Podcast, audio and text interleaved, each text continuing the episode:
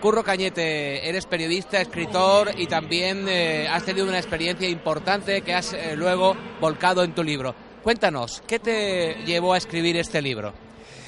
A mí me llevó a escribir este libro eh, el vacío tan grande que sentía, la insatisfacción tan grande que sentía y el dolor tan grande que sentía.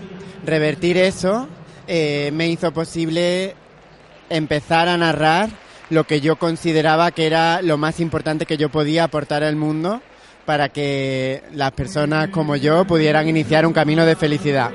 Ese dolor que te produjo la muerte de tu hermano. La muerte de mi hermano, claro. Mi hermano murió, murió en unas circunstancias trágicas ya que se quitó él la vida y durante mucho tiempo yo esa muerte no la miré, pero luego me atreví a mirar su muerte, me atreví a mirar lo que había sucedido en mi familia y esa oscuridad, mirarla, me transformó y me hizo crecer muchísimo, valorar más el presente, valorar más la vida, valorar más el regalo tan grande que tenemos todos los que estamos aquí, estamos vivos.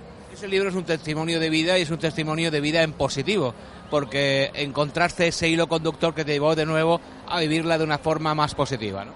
Sí, completamente positivo. Mi mensaje es 100% positivo y es vivamos al máximo, disfrutemos, dejemos las tonterías, dejemos la- las cosas que nos quitan energía, que nos quitan poder, que nos quitan fuerza y quedémonos con lo esencial, que es lo importante y, y casi siempre es el amor.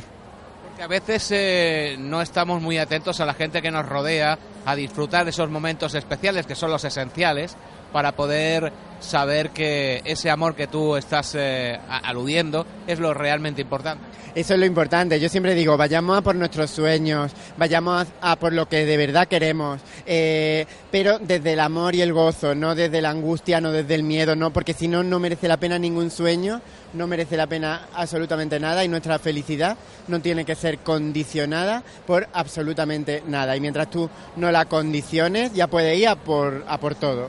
Sin embargo, como pe- periodista, eh, quizá estés de acuerdo conmigo en que la comunicación que nos brindan los medios multitudinarios no es precisamente la mejor de las comunicaciones porque nos coarta la esperanza, ¿no? Yo estoy bastante decepcionado con el periodismo, aunque tengo mucha esperanza en que la cosa cambie.